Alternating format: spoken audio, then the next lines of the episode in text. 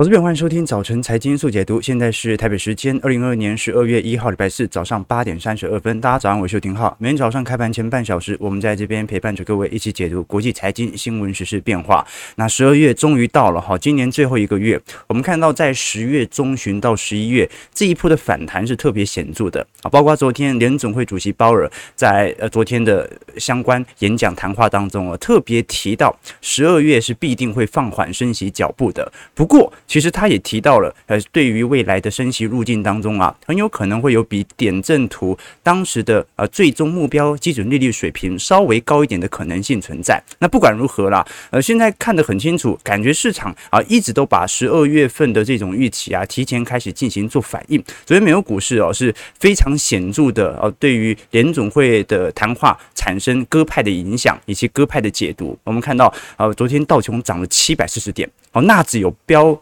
大概有四个 percent 哦，费半甚至涨了五趴哦。昨天台积电 ADR 甚至涨了四点六 percent。那如果我们观察从呃。这个月或者说过去的低点进行的反弹啊，值得观察的两项指数，第一个是费城半导体指数，第二个是道琼。我们看到近期不管是费半还是道琼，都已经涨幅接近两成，呃，进入牛市了。那费半其实没什么好讲的，因为费半弹幅本来就特别剧烈哦。费半是四大指数当中过去历史惯性当中啊，本来波动就比较大，好，所以呃，涨个两成其实也不代表什么啦。好，但是。道琼现在啊，过去历史波动惯性最低的指数，居然目前从低点已经涨幅两成，进入牛市了哦。那韩国综合指数上涨一成四，标普涨了一成三，台股本波也弹幅有接近十趴，新加坡海峡指数八点七，纳指八点四，港股有七点九，日经二五有七点八。好，那么呃，反而是上证指数。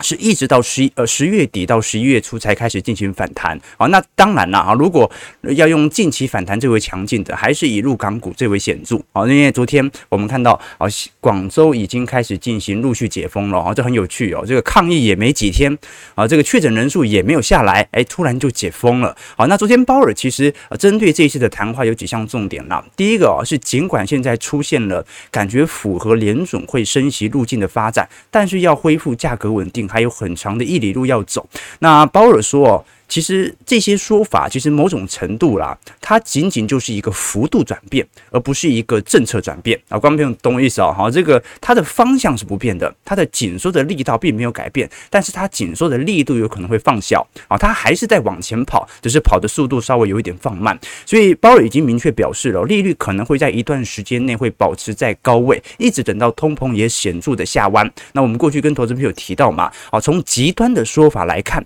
通膨率必须要低过于基准利率，才叫整条升息力度完成。那很多像是罗杰斯的看法，他会认为，那现在通膨是七点八 percent，所以基准利率要提升到七点八 percent 以上，并不是这么说哦。你保持在基准利率，只要形成这种紧缩对于市场的想象空间，那市场就会慢慢慢慢的不消费，最后通膨率就会慢慢慢慢的达到它当时的基准率目标利率五到五点二五 percent。那这个时候，他就可以来适度的宣布可能会停。停止升息，或者进入即将要进行货币宽松，或者降息，或者做一些刺激的措施了。那我们看得很清楚，从十二月份的 Fed Watch 来做观察，目前升息两码，我们看到，呃，基准利率到四点二五到四点五趴的几率哦，从昨天本来是六十八 percent 哦，这一次已经上扬到七十九 percent，然后接近八成，所以基本上十二月份的基准利率升息步调已经完全定定了。那我们相信哦，呃，因为礼拜五其实非农才会出来，所以照理来讲哦，联总会他要去衡量说它的通膨有没有达到一定的呃这个抑制效果，除了从比较宏观的这些不管是房价、总经数据来观察，但是就业数据其实才是联总会最为关注的。联总会在乎两项指标嘛，一个就是通膨，一个是就业。那如何去做取舍，就是联总会的工作。那因为礼拜五非农才会公布，可是如果是从昨天的小非农，我们讲的 ATP 哦。这个他去预测非农即将要公布的数据的一个数据，这一次十一月份的小非农就业人口数哦，仅仅只有十二点七万人。好，所以可能联总会他在先前的报告或者先前自身的预测当中，已经理解到目前的就业人数正在快速下滑当中。虽然还是紧缩了啊，但是至少这个下滑的速度很快。好，原本市场对于这一次的非农预期是二十万人了，好，结果仅仅只增长十二点七万人，几乎是砍半哦。前值是二十三点九啊，那就是完全砍半了。所以如果招聘人数下滑的幅度这么快的话，啊，那么工资增长很有可能在明年中旬以前就会见顶。我们过去跟投资朋友提到，这个美国过去的工资水平增长最高曾经来到五趴以上，现在大概下滑到三趴左右了，还在增长哦。相对于去年啊，只是这个增长什么时候会见零啊？就是工资什么时候会负增长？我们讲的负增长不代表的是大家的薪水都会倒退了，而是有人不工作了，有人没工作了，所以它会拖累整个工资的增长力度。那目前来看。工资增长是有在放缓的，但是当它停止增长的那一刻，才是通膨的增速完全无法进行提升的时候。好，所以这个是从呃美国呃联总会昨天鲍尔所进行谈话所释出的一些讯息啊。不管如何，其实我认为也算是蛮中性的啦。啊，这可能呃市场也有点误解哦，这个感觉他也没有任何要即将放缓或者暂停升息的意思，而他现在所说的升息步调放缓，这个不是呃。早在先前的十一月份的 FOMC，其实就已经看得到的一些景象嘛。好，所以短期内乖离还是有，我觉得有过度拉高的现象了。不管它是不是一个牛市回弹，好，这种长期熊市到牛市结构的主体哦，它一定会有一个大底的打打底的形成。好，那我们看另外一项数据来了解说，为什么有些投行这么悲观看待联准会这一次所释放的谈话对于市场乐观情绪的解读，为什么它是悲观看待的？我们先从感恩节啊这一次在美国实体消费的变化，我们根据 NRF 啊是美国全国零售商联合会这一次的调查显示哦，从上礼拜四一直到。呃，网 Cyber Cyber Monday 啊，我们讲的这种网络星期一，就美国的双十一哦，大约有一点九七亿美国人在线下商店或者网上购物。那相对于去年呢，消费总人数增加了一千七百万，然后这也很好理解。哦，这本来这个呃，相对于前年的这种消费水准哦，美国因为货币宽松的刺激啊，不管是名目资产呐、或者实质薪资啊，不，名目薪资啊，名目等等计价的东西都会上升，所以消费量上升并不是一个呃多显著的发酵或者多显著的数据。那我们看到比较有趣的一个人次观察是在线下实体购物的人数哦，比去年居然还增长了十七个 percent。啊，这个就非常有趣了哦。销售额创高，这没什么好意外的。通膨这么高，销售额很容易不小心就创高。可是人数去逛店的人数比去年还要来得多哦，这个就值得观察了啊。因为其实去年呃。欧美市场就已经开始陆续解封了，所以基本上不太可能会有显著人流控管的一个控管的一个迹象在。好，那所以这次黑五，如果根据不管是万事达卡或者说 Visa 的数据哦，目前来看，整体消费数据的增幅基本上都远远高过于通膨的上升水平。也就是现在根据这些商店店家的调查，基本上会发现，诶。不管是实体的营收额的增长，还是利润获利 EPS 的增长哦，都比目前通膨的七点八 percent 还要来得高。那这是不是说明目前市场上的消费情绪并没有特别低落呢？可是昨天又有一样数据打脸这项数据哦，这个就有趣了。我们看到昨天呃，美国公布消费者信心指数哦，又来到四个月的低点了。所以，看没有？即便十月、十一月股市已经涨了这么多。但是我们看到美国消费者信心指数在十一月居然还在持续走低当中，这就非常有趣的情况了。当然，你可以说啊，这个美国人说的跟做的不一样啊，他可能偷偷在买，然后表面上一直说很痛苦，这当然也是有可能的啊。但是这项统计数据哦，它是根据基期效果和指数来做分析的啊。如果他美国人长期都是呃说。呃，这个消费不好啊，经济不好的话，那他就会用长期的惯性来进行预估，来予以对比哦。可是目前的消费情况仍然比过去那种情况还要来得更加恶劣一点点啊，所以基本上目前很多数据啊都有陆续脱钩的感觉。我们从很多的经济数据啊都看到，其实整体的呃动能指标正在高速的向下当中，所以我会这样觉得啦哈，因为消费哦它始终是一个落后指标哦，就我们不能把消费当成一个领先的方向来。来做判断，我们讲库存循环哦，呃，讲的概念其实是供给决定了需求。是这些供给厂商啊，这些制造者、他们已经预料到需求即将下滑，所以他可能会有主动去库存的情况开始发酵。好，所以市场的生产者应该是比需求者还要来得更敏感的哦。所以，即便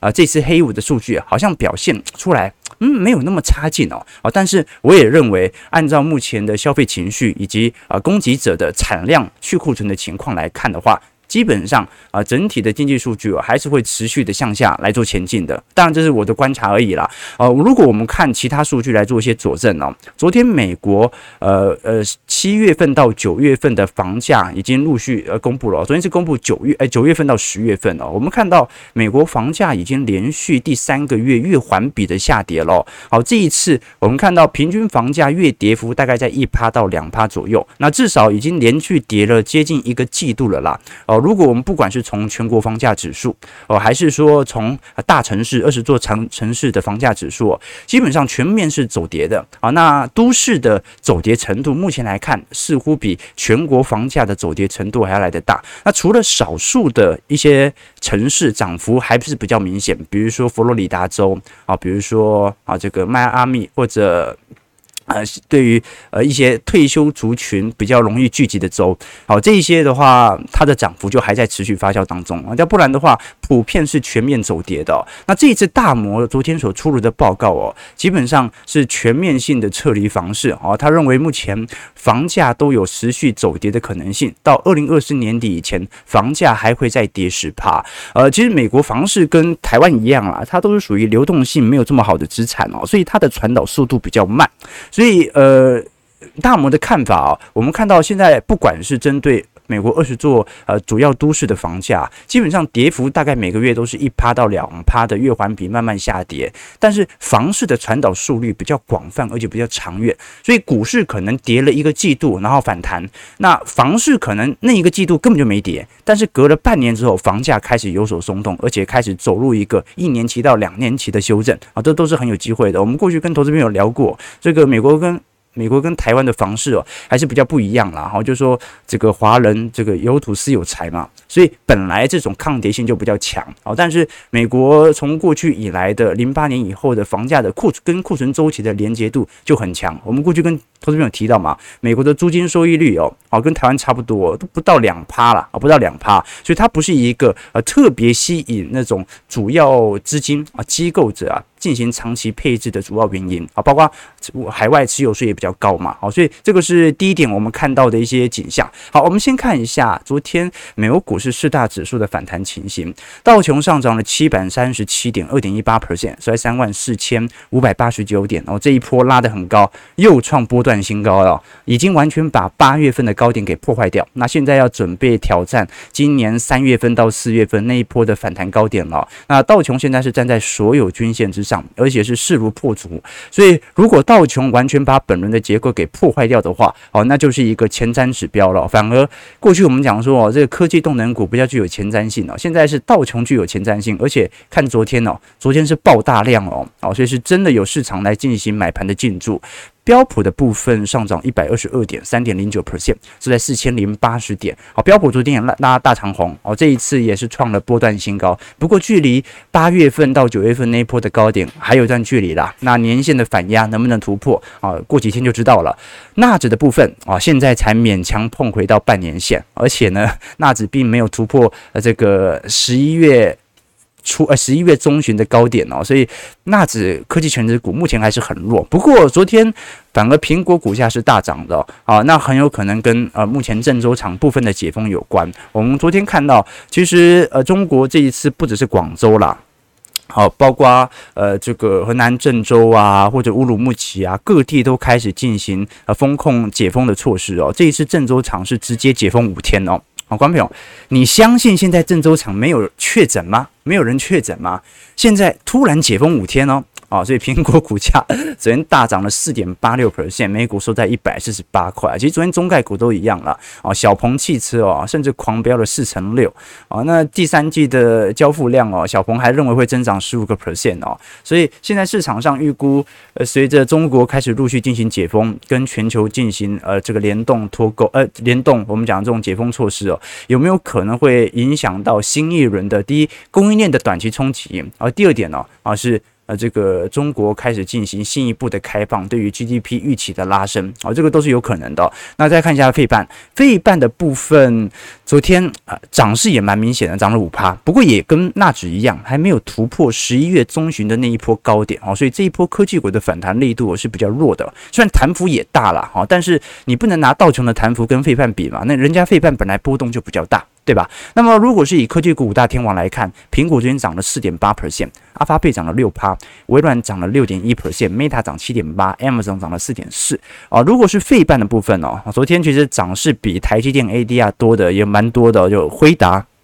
辉达涨了八 percent，应材涨了六 percent，德仪四点三，美光四点五，那台积电 ADR 涨幅仅仅只有四点六 percent。不过昨天因为呃。我们看到台台北股市、亚洲股市哦，昨天 N S C I 权重调整哦，其实已经拉升了不少了啦，哦，所以今天可能拉升的幅度啊，台积电无法像 ADR 拉升这么多了，而且现在感觉有一点 ADR 跟啊台北股市二三三零台积电有一点脱钩的迹象在，对吧？OK，好了，那不管如何啦，刚才我们提到说哦，现在市场上除了鲍尔的演说之外啊，对于十二月份的 FOMC 会会议的预期，市场也在重新的发酵啊，但我觉得啦，啊，这么乐观哦。这个道琼都快要突破三月份的高点了。你想让它乐观到哪里去啊？这个乐观久了，始终需要基本面来进行拉动嘛，对吧？好，所以我们虽然是周期投资者啊，赚的始终是这个景气的报酬哦。好，目前啊，如果是我们的会员投资朋友，也知道我们在资产部位哦有比较显著的财富的增长哦。但是各位要想一想哦，这个周期的轮动哦，它背后都有一套逻辑和惯性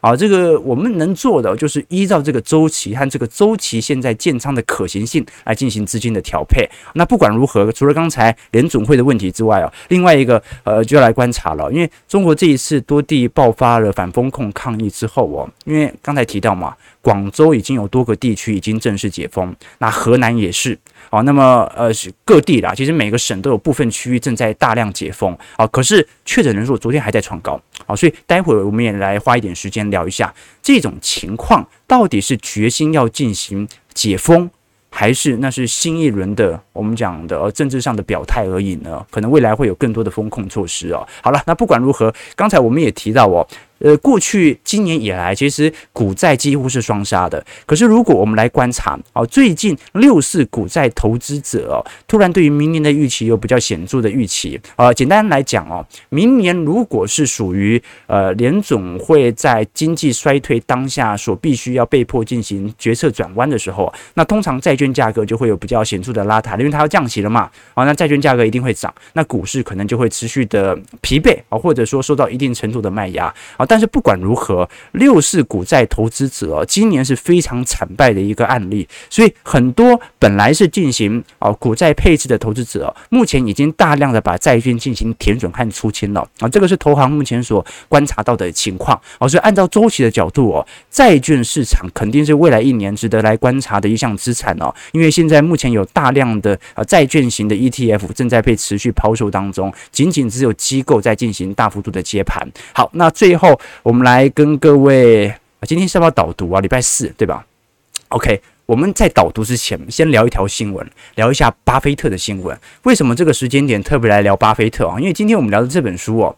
啊，叫做。无痛致富啊，那你看得很清楚嘛？这个封面就是巴菲特的图片。不过这本书它并不是专门在讲巴菲特本身的投资策略啦。它其实不管是彼得林区啊、巴菲特啊等等这一些比较呃优秀的投资人哦，他都进行一些组合哦。这本书的作者哦，其实他是一个团队，叫做弗里曼投资顾问团队哦，他是英国伦敦的投资理财顾问啊。这本书其实在全球。已经推了上销量应该有这个几十万本了啦，好，所以他基本上是用一个呃投资人的逻辑来看待如何把所有你所看好的投资策略来进行一个统整，组合成你自己的投资策略和方向哦。那我们先聊巴菲特的问题，待会再来聊这本书哦。因为呃，最近我们看到十三 F 报告当中哦，其实十三 F 只能看到他买美股什么啦。哦，其实。巴菲特啊，他也买海外的股票有很多啊，他也有买入股，有的是用这个我们讲的 ADR 来买，有的是直接到海外市场来买。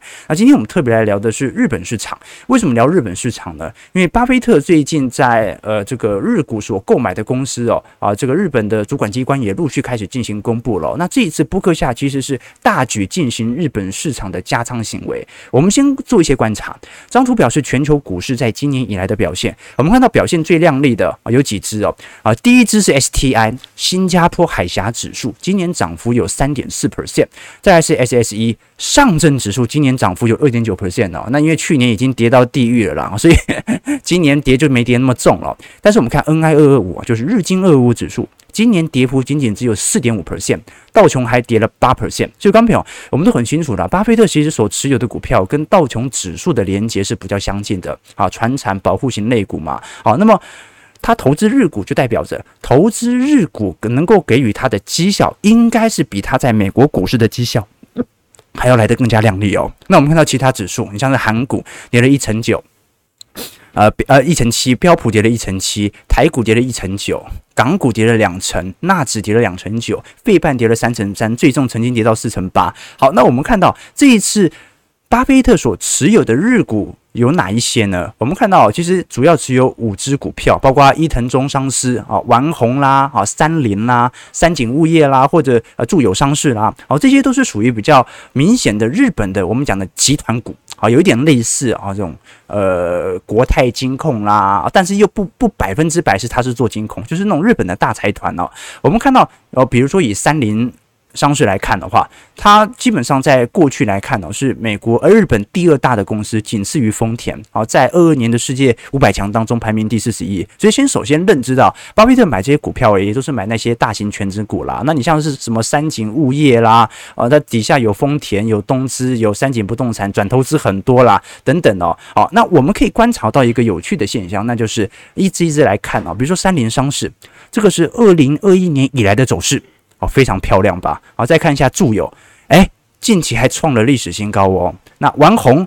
啊，这个也是一样啊，在两天前才创历史新高啊。那三井物产业股票。也是哦，所以我们看到一个非常有趣的迹象，就是巴菲特所持有的这些日股啊，基本上股价在近期都在创新高。这个就是波克夏在近年股价能够持续维持在高位，以及投资绩效表现如此亮丽的主要原因。好，那为什么巴菲特这个时候啊进行呃日本股市的资产的建仓呢？如果你仔细去观察，巴菲特购买这些股票哦，他顶多就是在。上一个季度、第三季度进行加仓，但是他持有这些股票啊，早在二零二零年八月份就已经持有了至少这些这个呃日本商社至少五趴的股份了。所以，观朋友啊，巴菲特啊，他买股票的逻辑就这样的啊，他不会。只买一天啦，或者只买一个季度啦，啊，这几只股票其实从二零二零年八月份就开始了，也让巴菲特本身的资产稳健性来得非常高哦。那其实过去有投资人问说，因为巴菲特其实很早年就在进行日本股市的投资了，从一零年以后就在进行资产的建仓。本书哦，无痛致富哦，它其实就是在帮助你了解说，呃，巴菲特啊啊如何找出他的钻石型股票，而且他如何借由资本市场的廉价性来进行资产的建仓，他特。特别喜欢日股有一个重要原因，就来自于啊，他买日股也不是用自己的钱买的啦，然后跟日本银行来借钱嘛。那我们都很清楚，为什么日元有时候会被当成避险货币哦？是日元很保本嘛？其实也不是，因为日本是全球利率水平长年期都非常低的一国中央银行的货币，这导致了大量的人如果急着要进行美元资产避险啊，他要找一些比较廉价的现金，就必须跟日本银行来进行借钱好。那日本借钱几乎不用还嘛，不是不用还了，不用缴利息嘛，几乎零利率，所以这就造成了日元它反而由于它的低利率啊，形成巴菲特特别喜欢投资日股的主要原因。好，所以它跟一国的环境啊，一国的货币资产，一国中长期的股价方向。持呃持续联动哦，尤其呃日股哦，今年是所有的亚洲市场当中哦表现是数一数二亮丽的。那很多人说，呃，如果一国在进行货币宽松，不代表经济不好吗？像中国大陆啊，人行也在做货币宽松啊，好，但是经济表现不是特别好啊。原因差别就在于哦，日元它已经长年期的股市完全被货币市场所影响了，基本上所有进行的财政刺激，并不会有实体资金流入到实体经济，最终都会持续造成股市的推升。好，所以这种哦，我们讲的毒药循环，就造就了日本股市在今年畸形的繁荣。好，八点五十八分，所以我们今天就推荐这本书，也欢迎啊投资给投资朋友。这个这本书是方言出版的了。当然，每次都会呃是抽出两本书来送给投资朋友，所以如果你有兴趣的话，待会在我们直播结束之后，可以在我们平台底下留言，留下你对这本书的想法，或者对于本节目的想法啊，把这本书收回家啊，或者。啊，几百块而已啊，啊，直接买回家也不错了哈。这个十二月七号，到时候博客来嘛，对不对？会员日啊。好，那我们看一下台北股市的变化啊。台股昨天呢，外资又大买了两百零二亿啊。昨天中场大涨一百六十九点，不过主要还是来自于 n s c i 季度的调整生效啦。哦，应该就是单一的呃这种系统性的调节。那么昨天值得观察的一件事情呢，是呃我们看到不管是主计处最近所公布台湾官方下修二二年到二三年的经济预期哦，还是说哦，最近台币的外汇资金的流入开始大幅增加，都显示目前整个台北股市哦，更倾向于那种外资主导盘势的变化。而目前散户就算到当前为止哦，仍然是人去楼空的现况哦，所以这个是值得观察的哦。呃，你观察到这两天的融资余额还是没上升，根本就没有人玩股票，根本就没有人玩股票啊。那呃，没有人玩股票就代表本波亚洲股市全面性的拉抬，大部分还是属于筹码在外资手上的。如果我们以亚洲股市啊，本月份我们讲十一月了，十一月的涨幅哦，亚太指数涨了一成四，新兴亚洲指数涨了一成七，恒生中国企业指数涨两成六。恒生指数涨了两成四，加权指数涨了一成五，啊，菲律宾证交所指数涨了十个 percent。那看得出来哦，其实整个亚洲股市在短期的推升，它完全取决于外资系统单的拉抬效果。那台币现在哦，在昨天持续走升哦，收到三十点八块了，这几乎也是呃过去三个月以来的新高点了。好，那就要看一下本波啊，如果真的是十二月份又释出相对好消息，使得美元持续走跌的话，那到时候会。会形成台币的持续走升，值得观察了。我是觉得哪有这么容易啊？这个 难难道十年期公债值利率